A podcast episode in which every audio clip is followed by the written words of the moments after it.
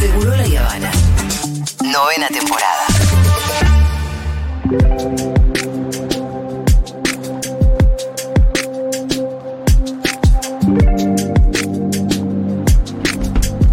En esto que es Seguro la Habana, que lo voy a volver a decir ¿Por qué porque la, hot de pronto? la gente De dice. repente esa voz, ¿no? Pero esto no es.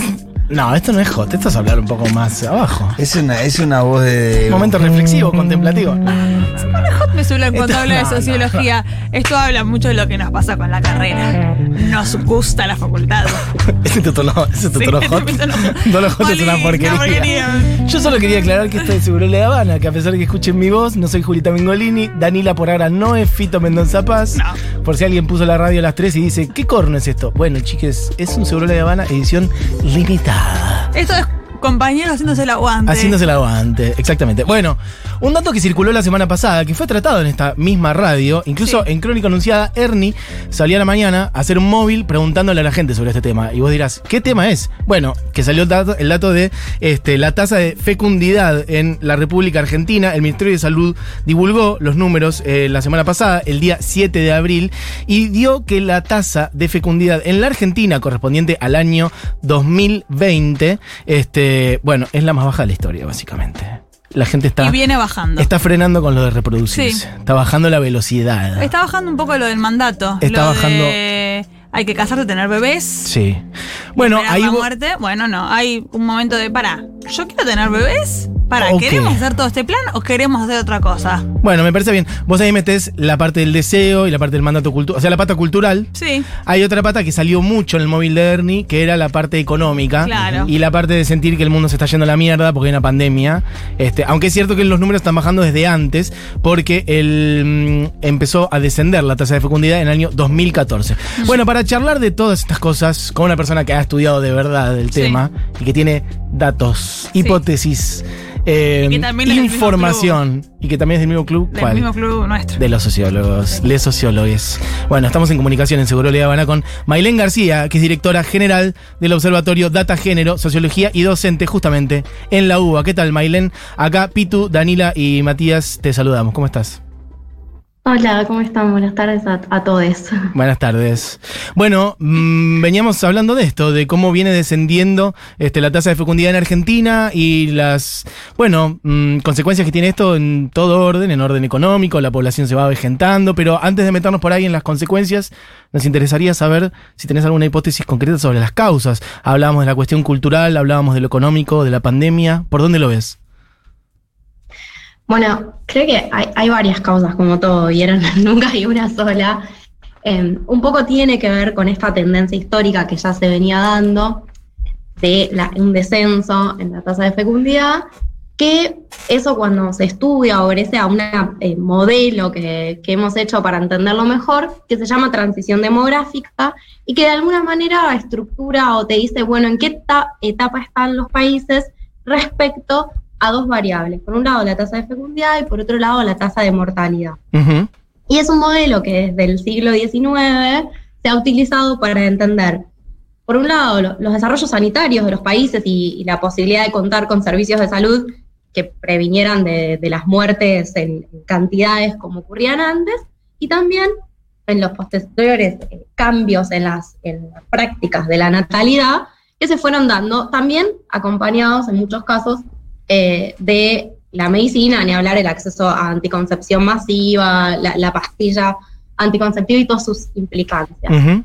Entonces, en ese modelo, la cuarta etapa, que se llama transición avanzada, se compone de una tasa de natalidad baja, una tasa de fecundidad baja, eh, y una tasa de mortalidad alta, pero no asociada a patrones más eh, endémicos o digo enfermedades evitables, sino al mismo envejecimiento de la población, ¿no? Entonces, Bien. la tasa bruta es elevada, pero no obedece a, a- a un problema de, de morir de, de enfermedades prevenibles, sino más bien de aquellas que todavía eh, no tienen cura o están asociadas a, a la vejez. Entonces, la primera cuestión es que esto es una tendencia y que Argentina se encuentra en, en la región entre los países más avanzados de este grupo, ¿no? Uruguay, Cuba, Argentina, Chile, son países que tienen tasas de, natalidad bajas. Eh, después sí coincido con, con la compañera cuando hablaba un poco de los eh, cambios culturales o de eh, empezar a pensar a la maternidad como un deseo.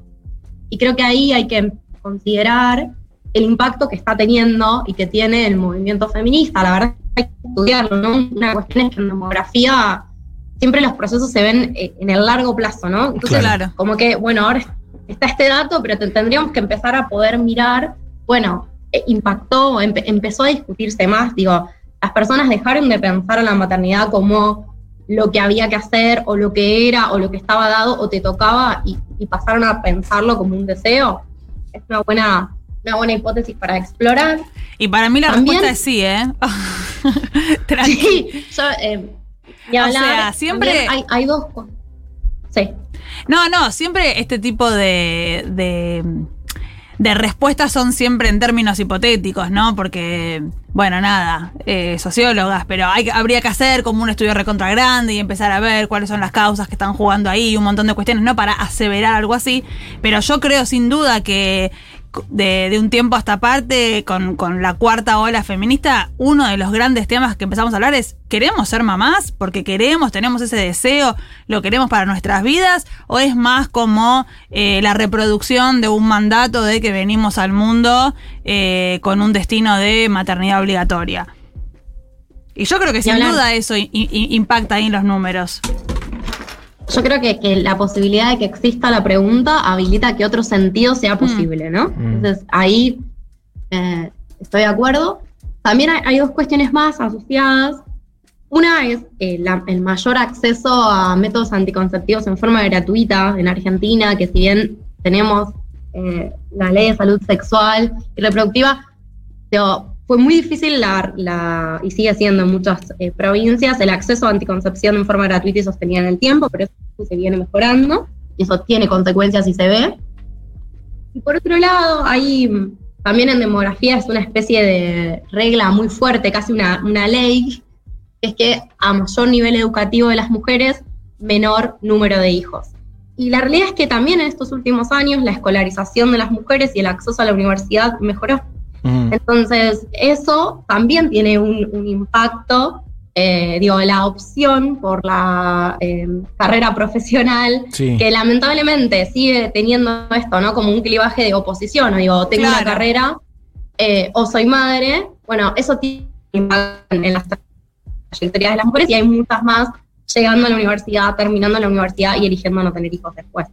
Mailén, esto que decís como de, de cómo incide, eh, bueno, o el nivel educativo en general, ¿está estudiado esto o está desagregado eh, la variable de, de la tasa de fecundidad por nivel educativo o por regiones? Por Sí. ejemplo, ¿descendió parejo en, todos los, en todas las regiones de la Argentina? ¿Descendió parejo en todos los niveles educativos o socio- socioeconómicos? ¿O más acentuado en una franja etaria, en un lugar?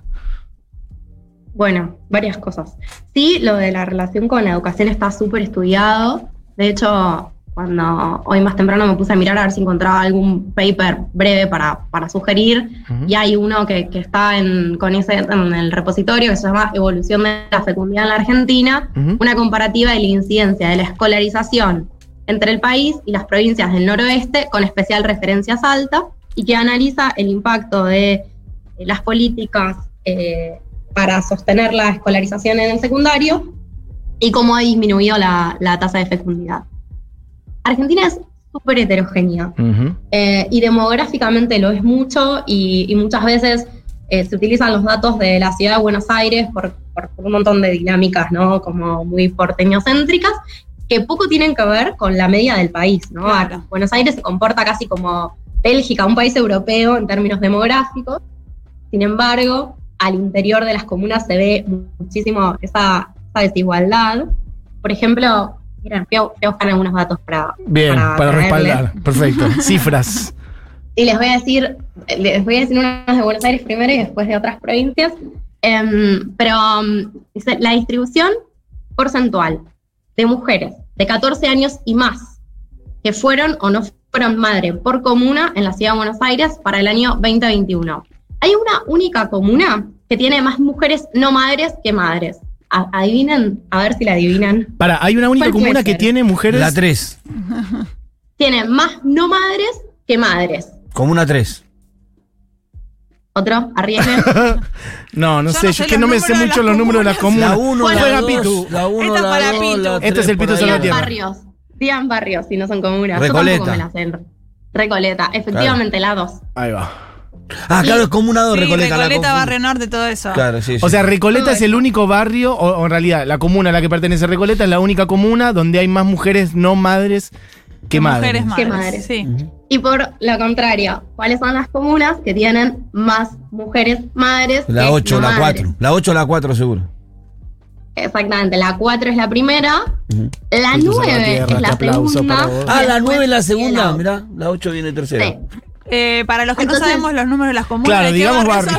Bueno, estamos hablando de la Ah. comuna 4, Barraca, La Boca, Claro. Zona la sur. comuna 8, Lugano, Soldati, toda esa Claro. zona, la comuna 9, Matadero, Ujú. El Linier, parte de Floresta.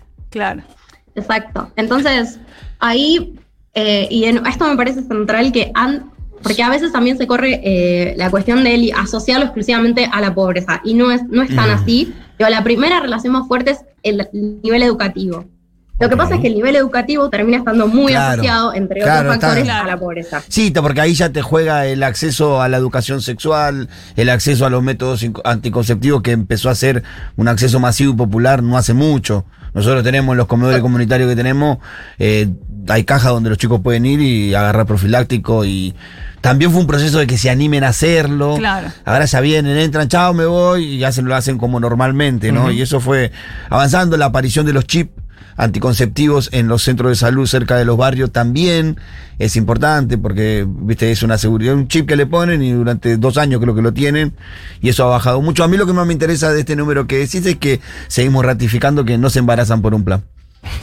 No, no, no, totalmente. O sea, ahí eso me, parece súper importante. Y, y también, ojo, porque otra dinámica es cuál es el sentido de la maternidad, ¿no? Y me parece, y esto vos, Pitu, lo sabés mucho mejor que yo, que en los barrios eh, también ser mamá tiene otro sentido para las mujeres, ¿no? Es, es una realización en muchas trayectorias de vida.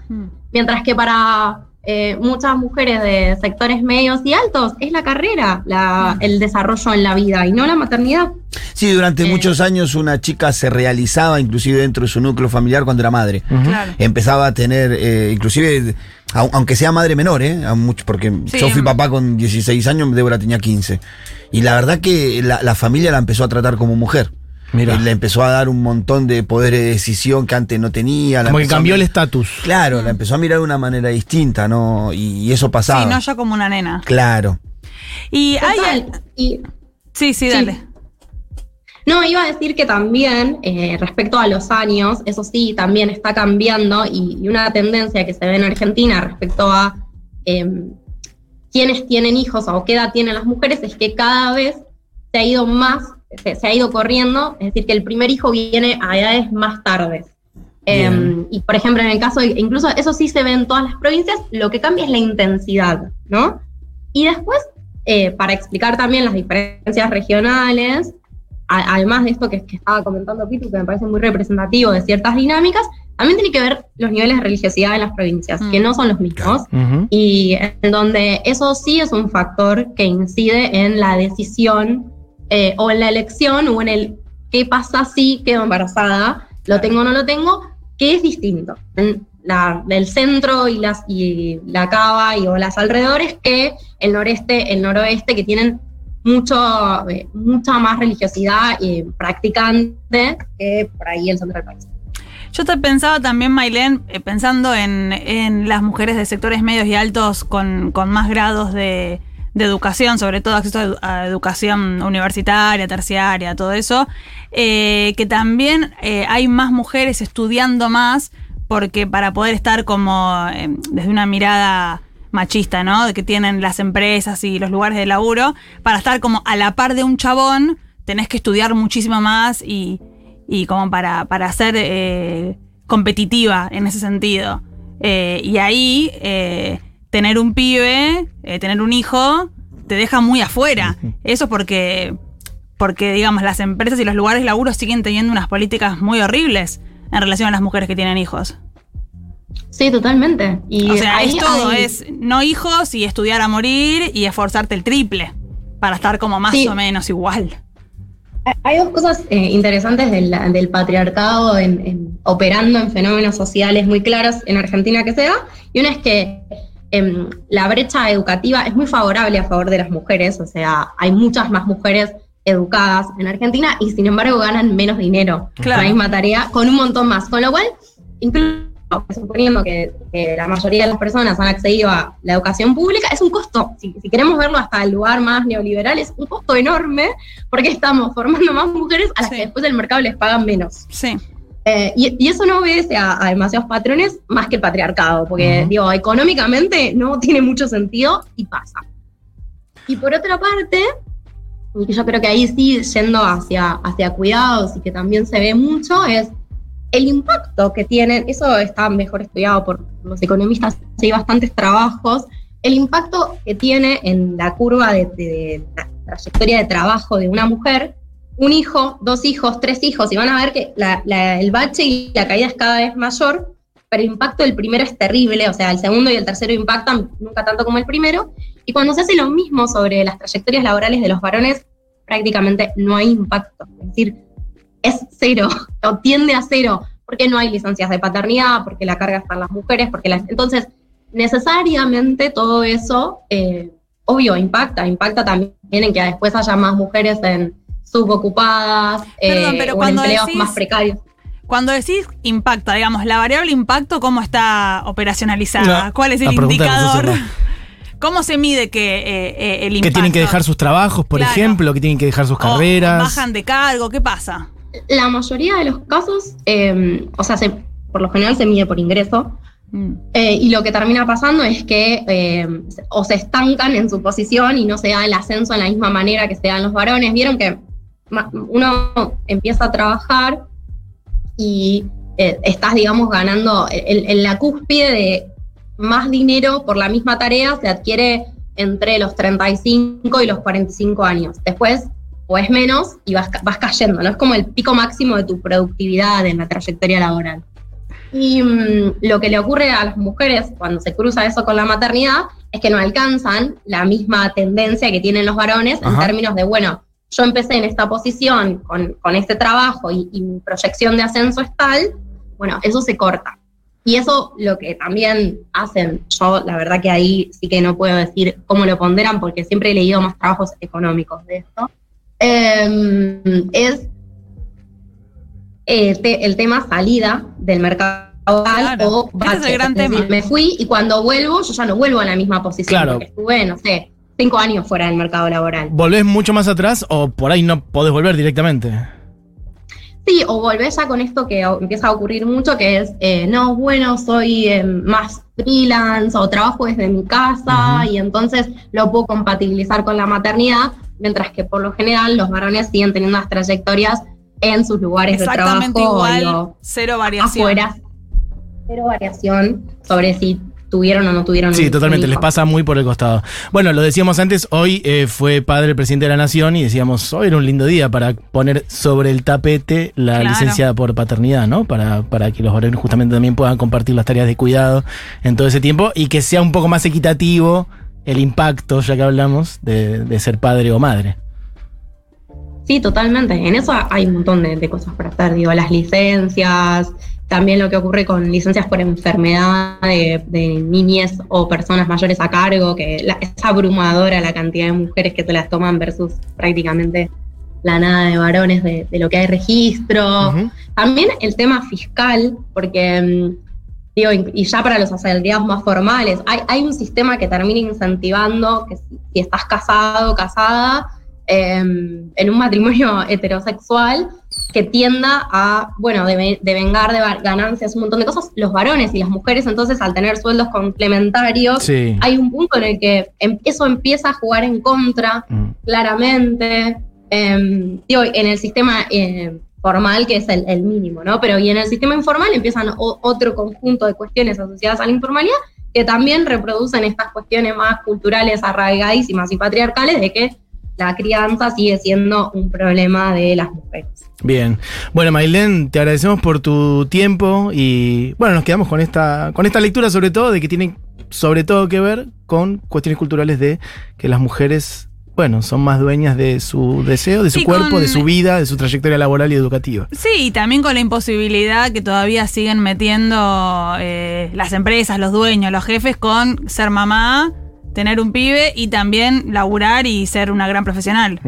Ahí hay un súper tema. Te hago- no- nos quedamos ya sin tiempo, pero solamente te hago una pregunta lo más cortito que se pueda, te pido. Es, nosotros estuvimos hablando en todo este rato de esto, ¿no? Como lo que nosotros interpretamos como las causas de esto. ¿Vos le ves algún efecto, por ejemplo, negativo a esto en algún tema, en el reparto de los cuidados de las personas mayores, por ejemplo? ¿Ves alguna lectura de que la baja de fecundidad pueda tener un efecto perjudicial a nivel colectivo, social?